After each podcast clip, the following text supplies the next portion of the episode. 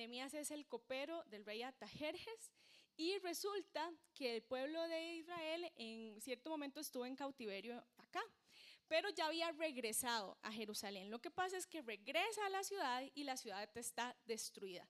Y en un momento dado, mientras Nehemías está trabajando, le llegan noticias de que por allá todo anda súper mal y eso lo inquieta mucho, él siente mucha compasión, empieza a orar y em, toma la decisión, en cierto momento el rey le pregunta qué le pasa y él toma la decisión de decirle al rey lo que le está pasando y emprende un viaje para ir a reconstruir la muralla. Y durante todos los primeros cinco capítulos de Nehemías hemos estado viendo todo el trayecto de ese viaje, todo el, todo el proceso de construcción y de desarrollo de Nehemías. Y eh, después del capítulo 5, donde hubo varias, varios conflictos ahí entre, entre la gente en ese tiempo, aterrizamos finalmente en este tren que va por el capítulo 6. Vamos a ver, para allá. Ok, pausa. Entonces voy a esperar porque tengo mi ejemplo ahí. Un chiste, no, el chiste ya viene, no mentira. Gracias. Gracias, ese era mi ejemplo. ¿Dónde está Gloria? Allá está Glory. Glory está feliz porque yo voy a hablar de Dora. en realidad, quise usar este ejemplo. Todos los papás tíos, abuelitos, en algún momento hemos visto ahora, eh, uno como papá termina a veces, no está Gloria y de pronto está el tele encendido y estamos viendo fábulas ya de forma inconsciente, ya no las sabemos de memoria, ¿verdad? Entonces, lamentablemente me va a disculpar, como mamá eh, es de los ejemplos que más fresco tengo. Eh, Dora, cada vez que va a hacer algo, ¿verdad? Que necesita encontrar algo o ir a un lugar o etcétera, resulta que tiene a mochila, ¿ok? Y mochila siempre tiene todo lo que Dora necesita, ¿ok? ¿Recuerdan a mochila? Sí, ok. Dora siempre tiene en... Sí, ¿quién, quién estaba cantando? Yo escuché esa. ¿Ve? Charon sabe. Cante, Charon. sí, mochila tiene una canción, ¿ok? Y Dora tiene en mochila todas las cosas, todas las herramientas que ella necesita para poder eh, llevar a cabo con éxito lo que sea que tenga que hacer en ese momento. Voy a ponerle un ejemplo un poquito más de adultos. Hace un tiempo yo perdía demasiado tiempo, extremadamente mucho tiempo en ir al banco.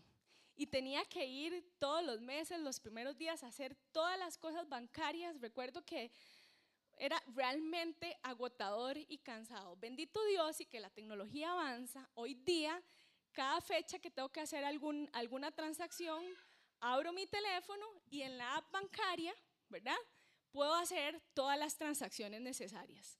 Y tengo ya bastante tiempo prácticamente de ir a saludar al banco, ¿verdad?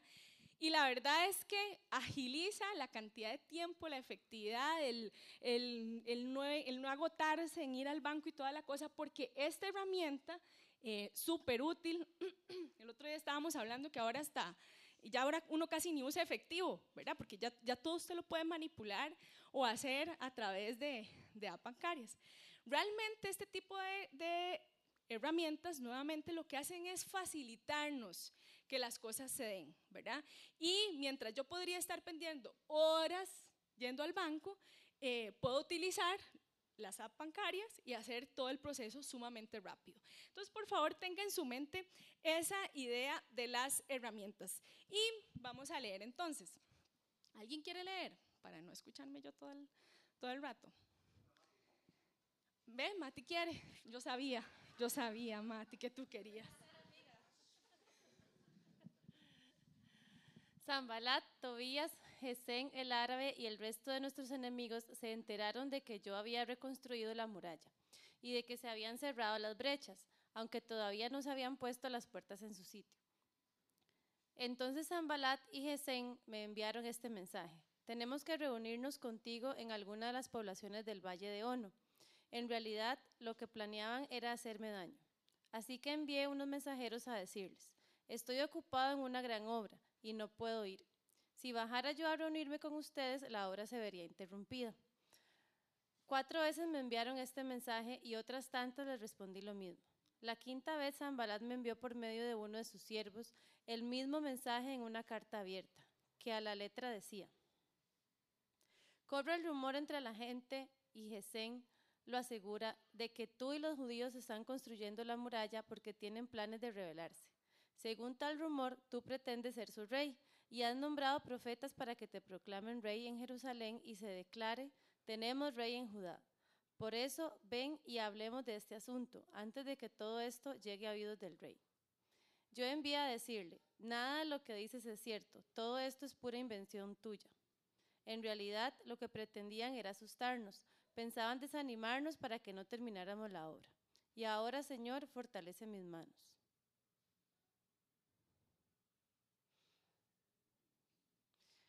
Fui entonces a la casa de Semaías, hijo de Delaías y nieto de Meitabel, que se había encerrado en su casa. Él me dijo, reunámonos a puerta cerrada en la casa de Dios, en el interior del templo, porque vendrán a matarte. Sí, esta noche te quitarán la vida. Pero yo le respondí, yo no soy de los que huyen. Los hombres como yo no corren a esconderse en el templo para salvar la vida. No me esconderé. Y es que me di cuenta de que Dios no lo había enviado, sino que se las daba de profeta porque Zambalat y Tobías lo habían sobornado. En efecto, le habían pagado para intimidarme y hacerme pecar siguiendo su consejo. De este modo podrían hablar mal de mí y desprestigiarme. Dios mío, recuerda las intrigas de Zambalat y Tobías. Recuerda también a la profetisa Noadías y a los otros profetas que quisieron intimidarme. La muralla se terminó el día 25 del mes de Elul. Su reconstrucción había durado 50, 52 días. Cuando todos nuestros enemigos se enteraron de esto, las naciones vecinas se sintieron humilladas, pues reconocieron que ese trabajo se había hecho con la ayuda de nuestro Dios. En aquellos días...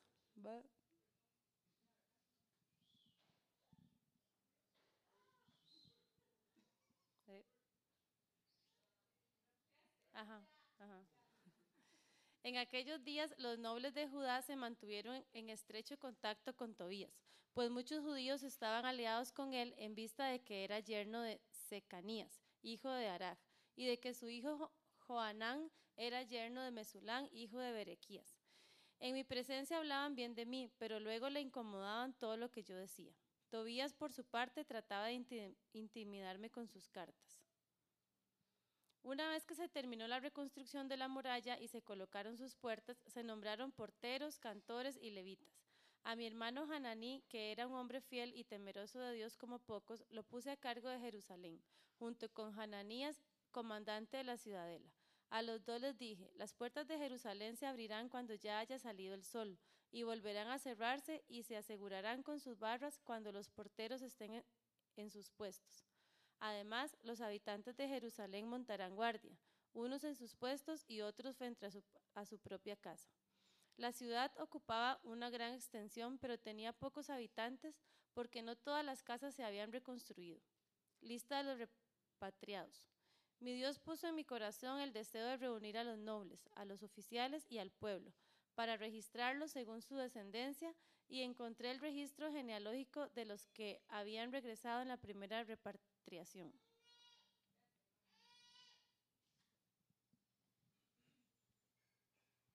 Gracias. Acabamos de leer hasta el capítulo, el versículo 5 del capítulo 7. No voy a seguir leyendo por una cuestión de tiempo, pero empieza toda la lista de repatriados que encontró Nehemías. ¿Ok? Entonces, recuerda el ejemplo que le dije. Y el título que le puse a este tema es herramientas. Úselas, por favor use las herramientas. Y recordemos que hemos estado hablando al, estudiar Nehemías. Eh, yo quisiera que al seguir este capítulo 6 usted tenga en mente dos cosas. Em, nos hemos hecho la pregunta durante todo este tiempo, ¿qué te está pidiendo Dios o qué has estado construyendo en el reino de Dios? Y esto tiene dos sentidos. Uno, lo que ocurre en tu vida a través del reino de Dios. Y dos, lo que hacemos como comunidad.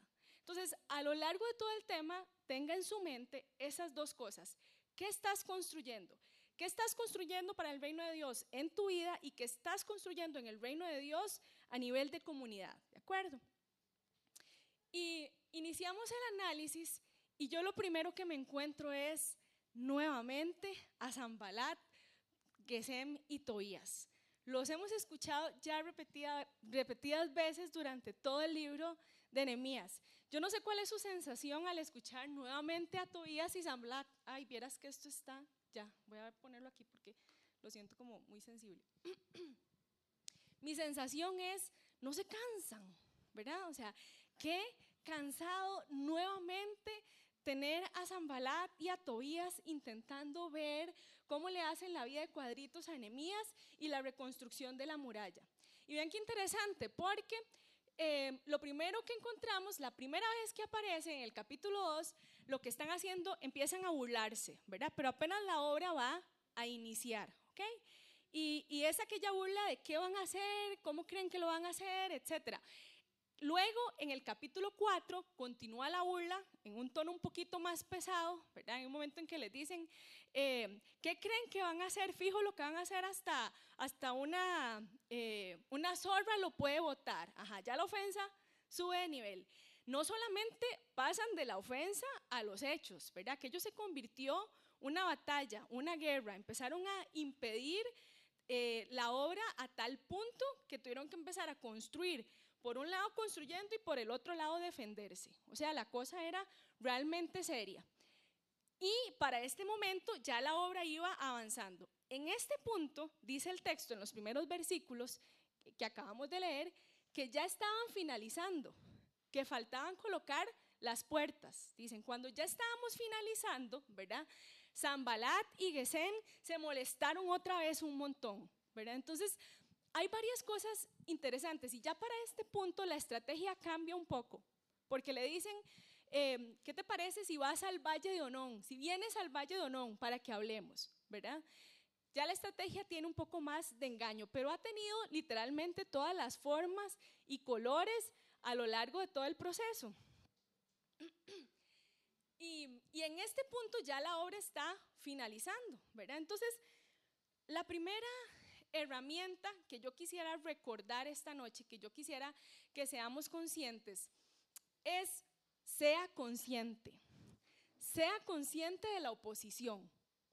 Sea consciente de que usted y yo en el construir del reino de Dios vamos a tener oposición. Em, y, recordemos esto, Dios tiene un plan. El plan a, por decir algo, ¿verdad? Es el plan del reino de Dios, son los principios del reino de Dios. Y el enemigo siempre va a tener un plan B. ¿Cuál es el plan B? Destruir el plan A. Así de simple, ¿ok? Entonces, en medio de ese proceso del reino de Dios, em, el enemigo siempre va a tratar de oponerse completamente. Y usted y yo que hemos decidido seguir a Jesús, estamos metidos en eso, ¿ok? Porque si estamos siguiendo los principios del reino de Dios, si estamos construyendo para el reino de Dios en nuestra vida y a nivel de la comunidad, simplemente se le va a atravesar a que el enemigo que, que trabaja en contra de esto va a tener oposición. Entonces, recordemos algunos textos. Dice Juan 10:10, 10, el ladrón no viene más que a robar, matar y destruir, mas yo he venido a dar vida en abundancia. Ojo la, la, la oposición de objetivos. Mientras el plan de Dios es darnos vida, desde el principio su plan era que tuviéramos una relación cercana con Él, fue la forma en la que creó a Adán y Eva. El objetivo del, enemigo es eh, robar, matar y destruir. ¿ok? Dice 1 Pedro 5.8, practiquen el dominio propio y manténganse alerta. Su enemigo el diablo ronda como león rugiente buscando a quién devorar. Es su objetivo, de verdad, ver a quién destruir. Y con esto, al, al poner la mirada sobre estos puntos, el objetivo no es em, satanizarlo todo, ni demonizarlo todo, pero el objetivo sí es que usted sea consciente. Sabe que yo creo que a veces como cristianos vivimos la vida cristiana. Así es cierto, sí, tenemos un enemigo, sí, eh, eh, va a haber oposición, ajá, pero la forma en la que llevamos la vida cotidiana no somos conscientes de que eso es así. No somos realmente conscientes que en serio lo que vamos a tener es oposición en todo lo que Dios ha dicho. Vamos por aquí, vamos a tener oposición, ¿verdad? Dice Efesios 6, 12, que lo que usted contra lo que usted y yo luchamos son malignas fuerzas espirituales. Y siempre que pienso en estas cosas recuerdo como el Señor de los Anillos, ¿verdad? Y aquellas luchas entre reinos, el bien y el mal. Bueno, es que justamente a nivel espiritual eso es lo que pasa. Insisto, no se trata del hecho de que ahora usted levante el cojín y encuentre un demonio. No, no se trata de eso. Se trata de que sea consciente de que esto es así. Le voy a poner un ejemplo. El ser humano por naturaleza, dice la Biblia, dice Pablo, traemos naturaleza pecaminosa, ¿verdad? Y luchamos contra eso. Y en otras ocasiones yo les he contado que para mí el reto de ser mamá ha sido de verdad, de verdad, de verdad, como de las cosas más complejas en la vida y de lo que más me ha tocado aprender y decir, Señor, ayúdame porque no sé qué, qué hacer o qué no hacer. Mi bella hija, que espero tenga sus oídos cerrados en este momento, es de carácter así como, como fuerte, ¿verdad? Entonces, yo he tenido que aprender a cómo manejar su carácter, pero a la vez eh, ayudarle a ponerle límites, ¿verdad? Pero a la vez yo no perder la cordura en el proceso, sino que hacer lo que Dios quiere que haga. Yo creo que uno de los mayores retos que hoy día tenemos como familias y como iglesia es enseñar de forma adecuada a nuestros hijos. Yo no sé, tal vez mamás con más años que yo me pueden decir si existieron tiempos más complejos que estos para formar a nuestros hijos. Pero yo creo que el reto de formar principios del reino de Dios en ellos es, es, fuerte cada vez. Y a mi criterio es una de las formas en la que mejor construimos para el reino de Dios, formando a nuestros niños de, de la manera indicada y correcta. La cosa es que estoy conversando con mi hija y entonces está un poco molesta por una una directriz que le estoy dando y se vuelve y me dice, vuelve a ver, ¿verdad? Mamá, tú no vas a dar más órdenes. Híjole, yo sentí, ¿verdad? me vuelve a ver toda asustadilla. Yo sentí que me agarraron así como el hígado, me lo estripaban. Yo decía, Señor, dominio propio, dominio propio, dominio propio. Respiré, bajé, la volví a ver a los ojos y le dije, mi amor, yo soy tu mamá. Y Dios me puso aquí para darte órdenes, porque es lo que me corresponde. Pero para hacerlo en esta forma, créame que el nivel de dominio propio eh, fue una dosis, fue una dosis bastante alta. El punto es que uno se pregunta, ¿cómo es posible que eh, mi hija tiene cuatro años, ¿verdad? Y sabe, ella sabe que, que la, digamos, en, en, en ella está poder retar completamente la autoridad. El modelo de padres e hijos, ¿quién lo instauró? Dios fue el que lo puso. Es Dios el que dijo, son los papás los que van a formar a los hijos. Esos principios son principios del reino de Dios. Cuando usted y yo los hacemos de forma indicada, estamos haciendo que el reino de Dios crezca. Y por lo tanto, recuerda lo que le dije, en todo lo que usted y yo hagamos creciendo para el reino de Dios, el enemigo se va a tratar de atravesar. ¿Sabe qué le quita también el hecho de que usted sea consciente? El efecto sorpresa, ¿verdad? Porque de pronto nos pasa algo en la vida, tenemos oposición por algo, piensa en cualquier cosa eh, en su entorno, en su familia, con sus hijos, y de pronto uno empieza, pero es que Señor, ¿qué fue lo que hice mal? ¿Con qué pequé? ¿En qué fallé? ¿Qué estoy haciendo al revés? Calma, simplemente hay oposición en el reino de Dios. Cuando usted es consciente de eso, entonces le permite abarcarla de la forma indicada. Y quiero recordar cosas que Nemías hacía. Nemías, y no, no, no vamos a repasar porque lo, lo, vimos en capítulos anteriores, pero Nemías confiaba en Dios, no se dejaba intimidar, tenía claro para dónde iba. ¿okay?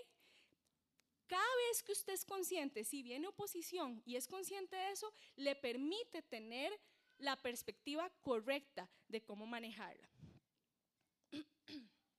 La segunda herramienta que yo le diría vale la pena tomar mano es sea astuto, sabio, prudente. ¿Ok? Dice el versículo 2 que lo que tramaban, ok, llama Zambalat y Gesem le dicen, hey, vení al valle, ¿verdad? Vení para que, hablemos, para que hables con nosotros y porque se escucha que lo que querés es hacer una revolución y ahora te vas a proclamar gobernador de esta, eh, eh, de Jerusalén y etcétera, ¿ok? Y dice Nehemías que él sabe que, es, que lo que querían era hacerle daño. Dígame, mi amor, el padre de la criatura, allá está. Vaya.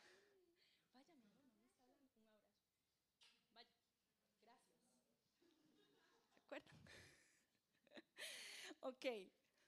Entonces, Nehemías dice, claro, lo que quieren es hacerme daño, ¿verdad? Ahora, piensen en lo siguiente, Y es que esta ecuación no realmente no necesitaba demasiada matemática para hacerla correctamente. Se habían burlado, lo habían atacado, tenían ya tiempo de ser sus enemigos. ¿Qué rayos iba a ir a hacer Nehemías a hablar con ellos? ¿Sí me explico? En un principio era una cuestión de, ok, razonemos un momento. ¿Realmente de qué se trata esto? ¿Para qué quieren conversar? Y dice Mateo 10, 16, está Jesús hablando con sus discípulos y les está diciendo qué hacer, qué tienen que hacer, cuándo hacerlo. Y llega el versículo 16 y les dice, los envío como ovejas en medio de lobos. Por tanto, sean astutos como serpientes y sencillos como palomas. ¿Ok? Sean astutos, ¿verdad? Y lo interesante es que Jesús no les dice, yo les voy a ayudar a ser astutos. No, les dice, ustedes sean astutos. ¿Sabe que yo creo que Dios nos creó a nosotros como seres humanos y como sus hijos? Eh, muchas de estas cosas eh, todavía las tenemos ahí a mano y no las utilizamos. Dios nos creó seres con raciocinio, ¿ok? Nos creó seres inteligentes, pensantes. Eh, yo creo que en algunas ocasiones a nosotros como cristianos se nos ha tildado de no muy inteligentes. Y perdónenme, así con todo el amor del mundo, yo creo que a veces han tenido razón. Yo vengo de una época en la escuela en la que eh, daban una clase de religión, yo ya ni sé si todavía es así, pero daban la clase de religión y entonces el pastor de la iglesia local le hacía a uno una carta para no ir a religión. ¿Alguno de ustedes le pasó lo mismo? ¿Sí? Ok. Pero entonces, los guilillas que no iban a la clase de religión, ¿verdad? Por más cristianos que eran, di quedaban al garete toda la clase, ¿verdad? Entonces, uno escuchaba a las maestras que decían, es que los peores chiquitos son los cristianos, ¿verdad? Esos son los peores. Di, pero si usted deja niños entre 7 y 12 años solos, sin vigilancia, no importa que los papás sean los santos más santos, se van a jalar tortas. Está, no había nadie que lo controlara uno. O sea, esos 45, hora 20, no me acuerdo cuánto tiempo era, realmente los chiquillos se hacían loco, ¿verdad? Y entonces las ofensas, yo siempre que, en, en pueblitos, ¿verdad? Entonces los comentarios ahí eran, no, es que los peores chiquitos son los cristianos, ¿verdad? yo ahorita lo pienso y digo, ¿de verdad nos faltaba a nosotros los cristianos así como, como dos dedos de frente para no ganarnos ese tipo de situaciones? ¿Verdad? Eso por mencionarles una que otra. ¿okay? Déjenme ponerle otro ejemplo. Estoy este, es, este es imaginario, ¿verdad? Pero creo que se puede dar. Una persona que trabaja, eh, está en su ambiente laboral, es casado o casado, le atrae un compañero o compañera sabe que existe ahí cierto, eh, algo eléctrico, dice la canción, ¿verdad? Lo invitan a tomar café o a comer con los compañeros y está esta persona. ¿Para qué va? ¿Para qué va? Ay, es que el diablo me tentó. No, mire, o sea, sea astuto, usted tiene dos dedos de frente para pensar en el tema y poder tomar una decisión correcta, ¿verdad? Yo creo que mucha de la oposición eh, o de los daños que nos pueda generar la oposición, entre comillas, muchas veces nos falta eh, ser astutos realmente. Jesús está diciendo, ustedes van a ir como ovejas en medio de lobos. Imagínense una oveja en medio de lobos. Tarden a hacer, ¡brum! le cayeron todos los lobos encima. Jesús está siendo muy gráfico, está siendo muy claro. O sea, ese es el nivel de astucia que usted tiene que manejar. Yo apunté por aquí la definición de astucia. Dice así, habilidad para comprender las cosas y obtener provecho o beneficio evitando el engaño. Se lo voy a repetir otra vez porque este es de la Real Academia. Dice, habilidad para comprender las cosas y obtener provecho o beneficio evitando el engaño. Ok, Jesús nos está diciendo, evite ser engañado. Usted tiene la capacidad de ser sabio y prudente, sea astuto, analice esto, use el raciocinio.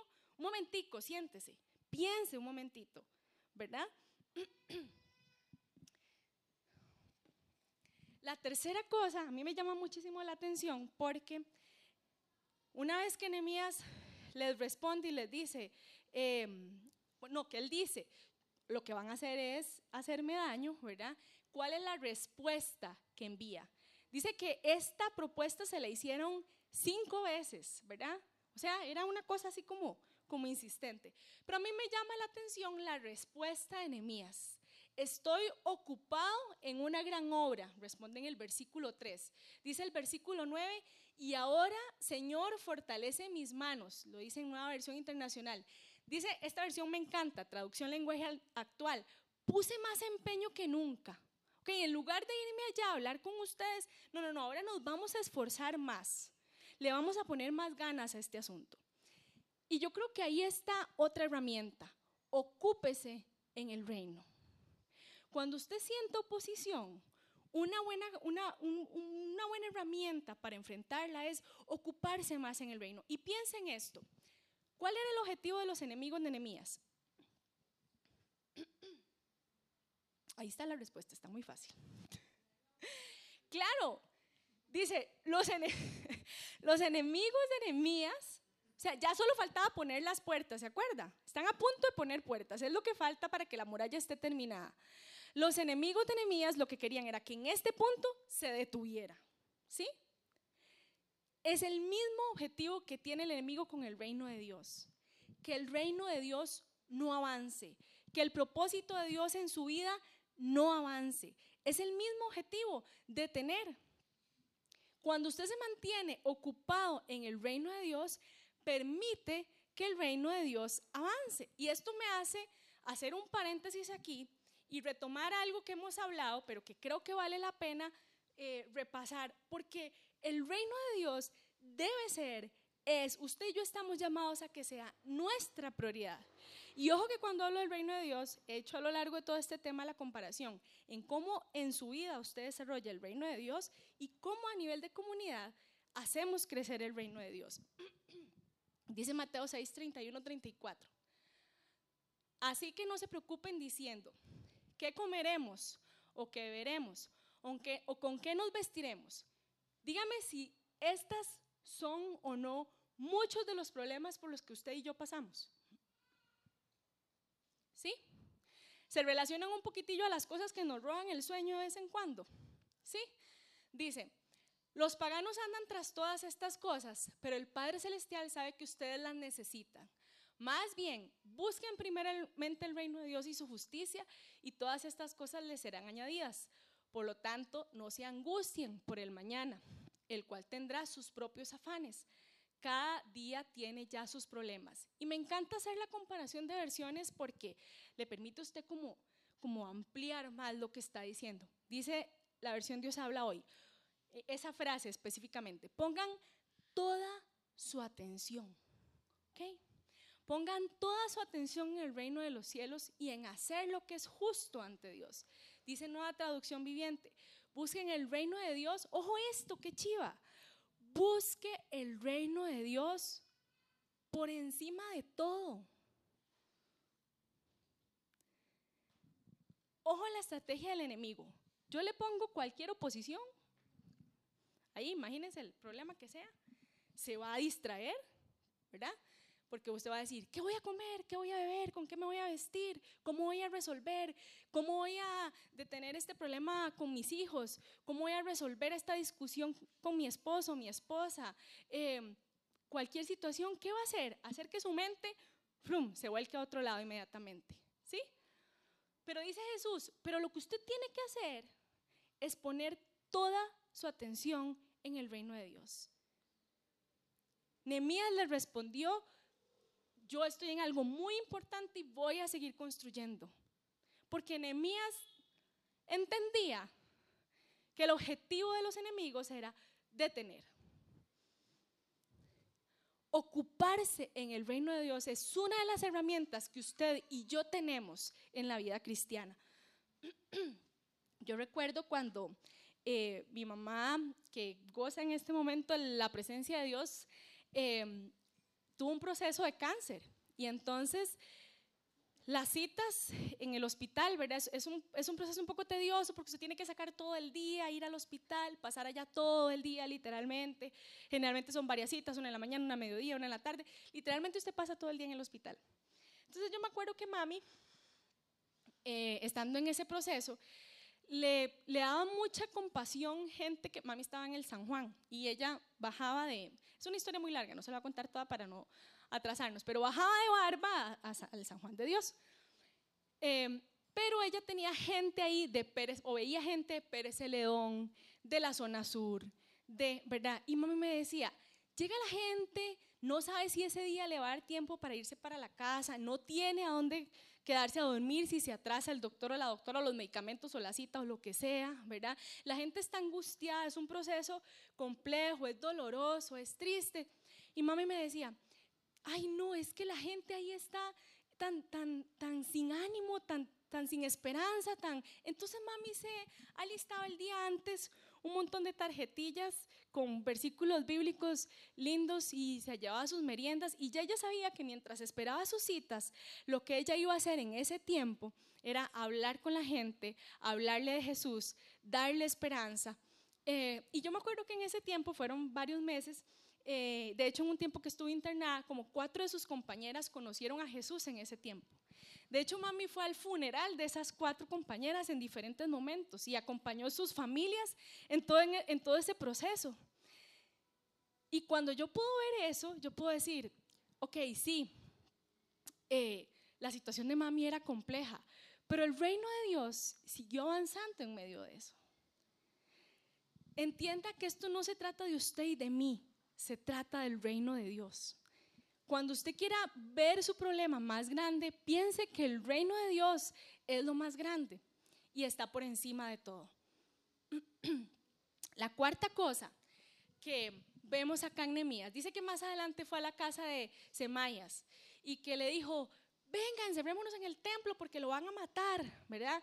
Y suena como muy loable el tema de irse a encerrar al templo, ¿verdad? No suena como tan trágica la, proposición, pero dice el versículo 12, y me di cuenta que Dios no lo había enviado. ¿ok? Y resulta que el, texto más adelante dice, y, habla de otra profetisa que también le hablaba cosas supuestamente de Dios, pero que no venían de Dios. La pregunta es, ¿cómo Nehemías sabe que eso no viene de Dios?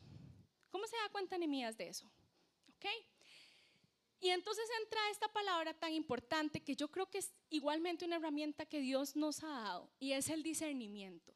Discernir es distinguir por medio del intelecto entre una cosa y otra. Ojo la palabra, es distinguir, es yo saber si los zapatos realmente son con cuero o son o no son hechos con cuero, ¿ok? pero dice que es distinguir por medio del intelecto entre una cosa y otra. Dice 1 Corintios 12:10 que el discernimiento viene de Dios específicamente. Está Pablo hablando de los dones que reparte y dice, a unos Dios les da la capacidad de distinguir entre los espíritus falsos y el espíritu verdadero. Ahora, recordemos algo, el capítulo 6 no lo menciona como tal, pero tenemos toda la historia de Nehemías, ¿verdad?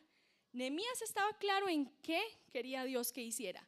Nehemías había orado, oraba todo el tiempo. El capítulo 6 específicamente solamente cuando le dice, Dios, eh, dame más empeño en mis manos, pero sabemos que era un hombre de oración. Solamente Dios, y, conocemos esto porque el corazón de Dios es justo darnos esas herramientas para salir adelante. El discernimiento que Nehemías tenía venía de Dios era esa capacidad de decir, lo que Zambalán me está diciendo, ¿esto viene de Dios o de dónde viene? ¿Ok? Eh, Pablo también dice, cada uno de ustedes puede anhelar los mejores dones. Yo creo que se vale, es más, no creo que se vale, creo que es totalmente indispensable que usted y yo hoy le pidamos a Dios discernimiento. ¿Sabe que yo creo que la vida cristiana así como usted y yo la vimos hoy, eh, realmente no está para salir a la calle sin, sin aprovechar todas estas herramientas que Dios nos da. Veamos otros versículos. Dice Filipenses 1 del 9 al 11. Esto es lo que pido en oración. Esta es una oración de Pablo por los filipenses. Que el amor de ustedes abunde cada vez más en conocimiento y en buen juicio, para que disiernan lo que es mejor. Y ojo, la, ojo el resultado, y sean puros e irreprochables para el día de Cristo, llenos del fruto de justicia. Llenos del fruto de justicia. Como comunidad, como personas militantes del reino de Dios, estamos llamados a hacer justicia. ¿Qué necesitamos para hacer justicia? Discernimiento. Pídale al Espíritu Santo. Era el deseo de Pablo que los filipenses, dice, abunde cada vez más el conocimiento, el buen juicio, para que disiernan lo que es mejor y sean puros. dice 1 Juan 4.1.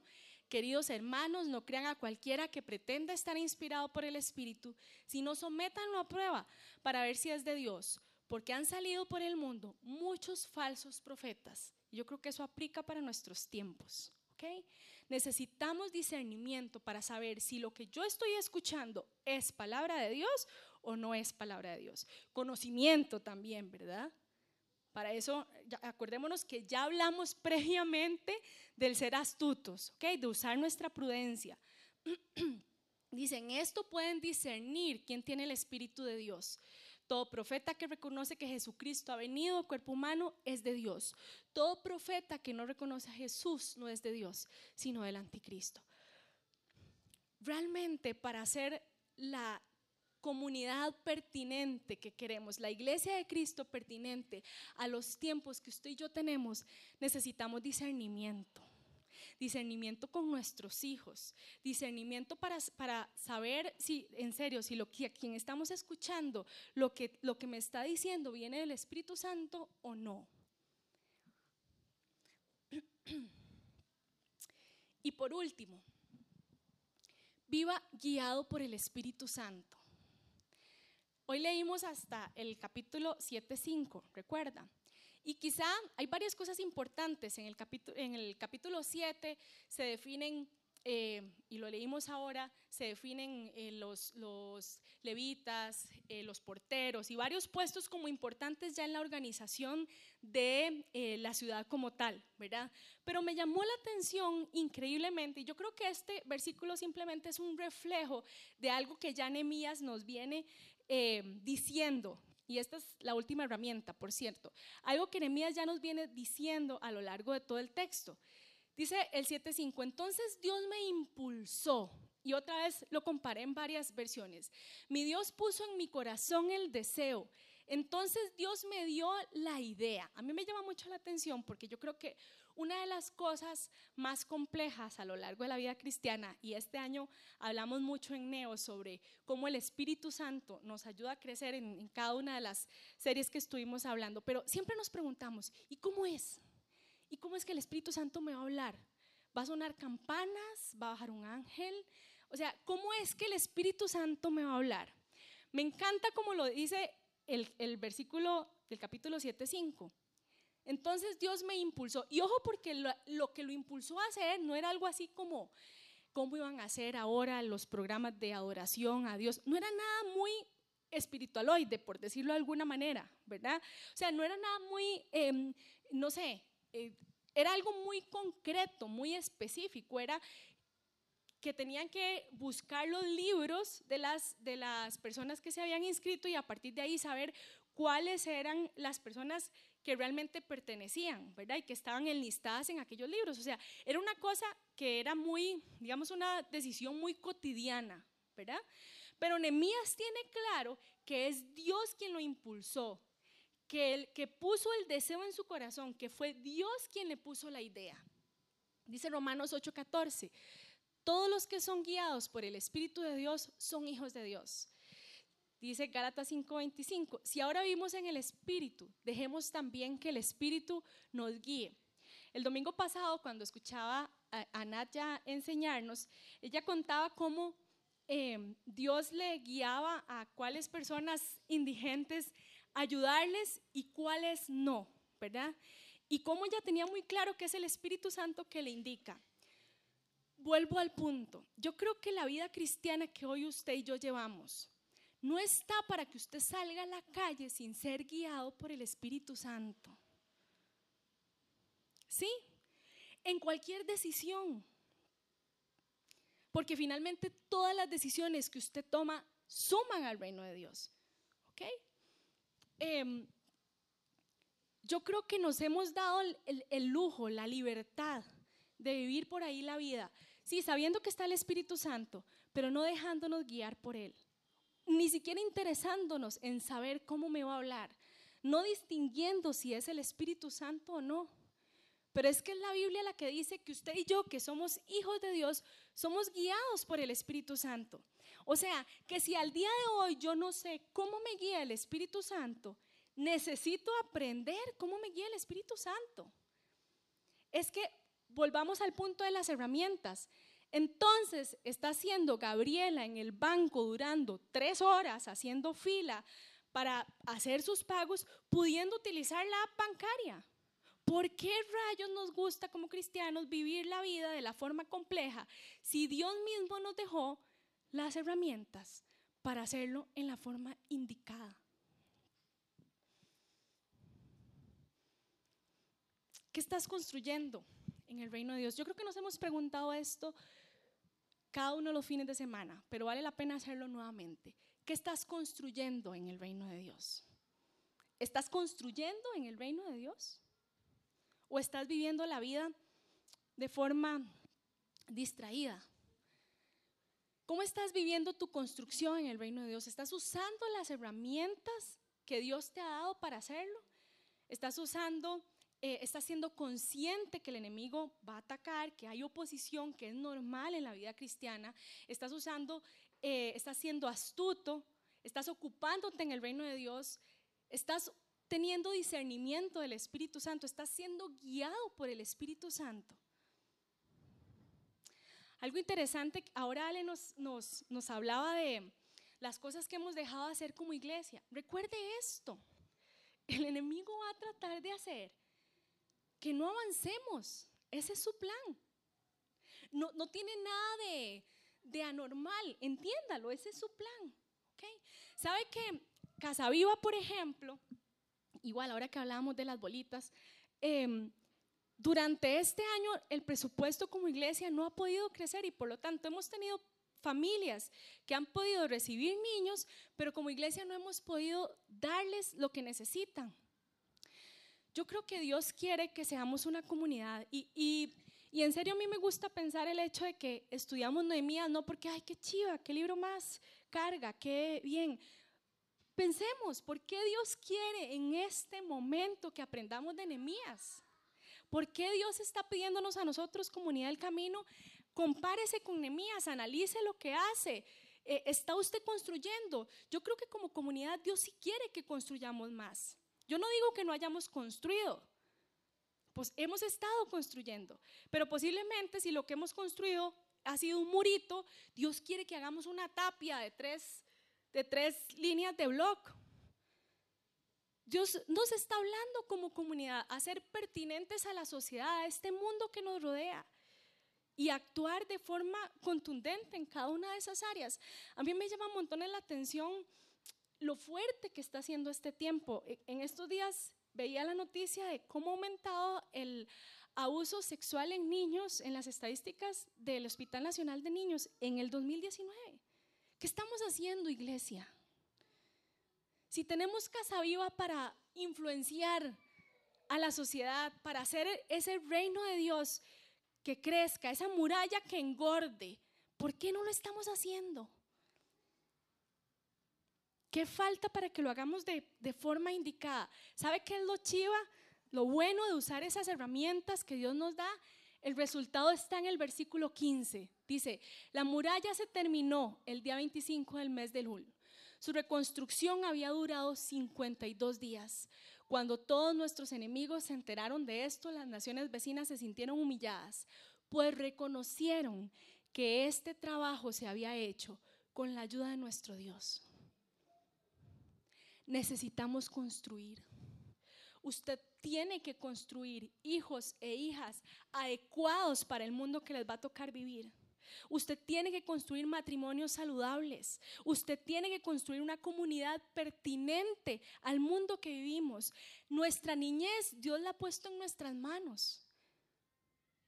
Casa Viva, Dios lo puso en nuestras manos.